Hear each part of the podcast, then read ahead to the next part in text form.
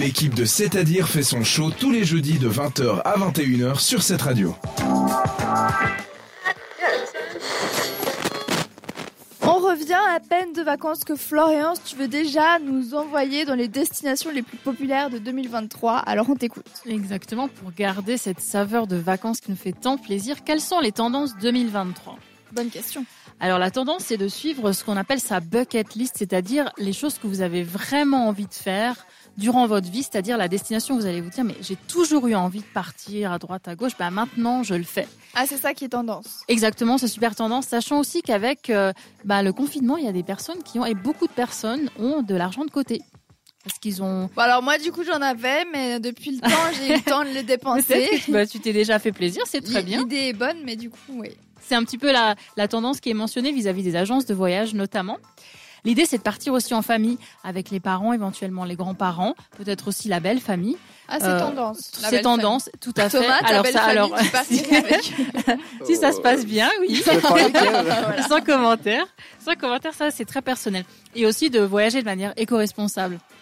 Alors là, Maintenant, faisons comme Greta en planche à voile.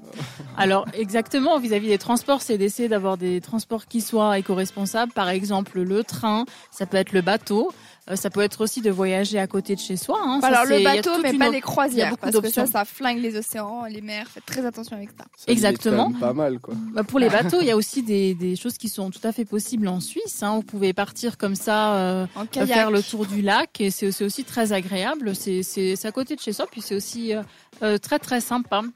Alors au niveau des pays, vous allez me dire. Oui, bah, au niveau des pays, qu'est-ce qui est super tendance, c'est d'aller au Japon.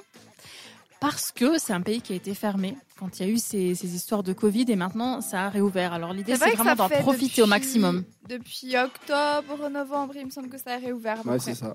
Exactement. Mais après, je sais que les prix vont flamber aussi. Ah, ouais, mais Ah, il alors, fallait, alors, il fallait être sur le J'ai une petite astuce ça- pour ça. Ah, J'ai une petite astuce pour ça Autre parce le que j'ai fait la mes recherches. Alors ça, ça s'appelle le yield management, c'est-à-dire que la plupart des compagnies travaillent en fonction de l'offre et de la demande. Donc l'idée, c'est vraiment de booker en avance ou vraiment last minute. ah, ouais, Donc c'est très important de planifier. Tout à fait, ce sont les deux extrêmes et le Japon compte 6852 îles et aussi un volcan. Et culturellement, c'est aussi très très intéressant. Il y a aussi le Brésil qui sort en, en Ah, tête ça de revient liste. le Brésil. Ça revient le Brésil. Et quand est-ce qu'il faut voyager au Brésil? Est-ce que vous avez la réponse? Euh, c'est fait, ça, c'est bon. Quand il, je sais pas, tout le temps.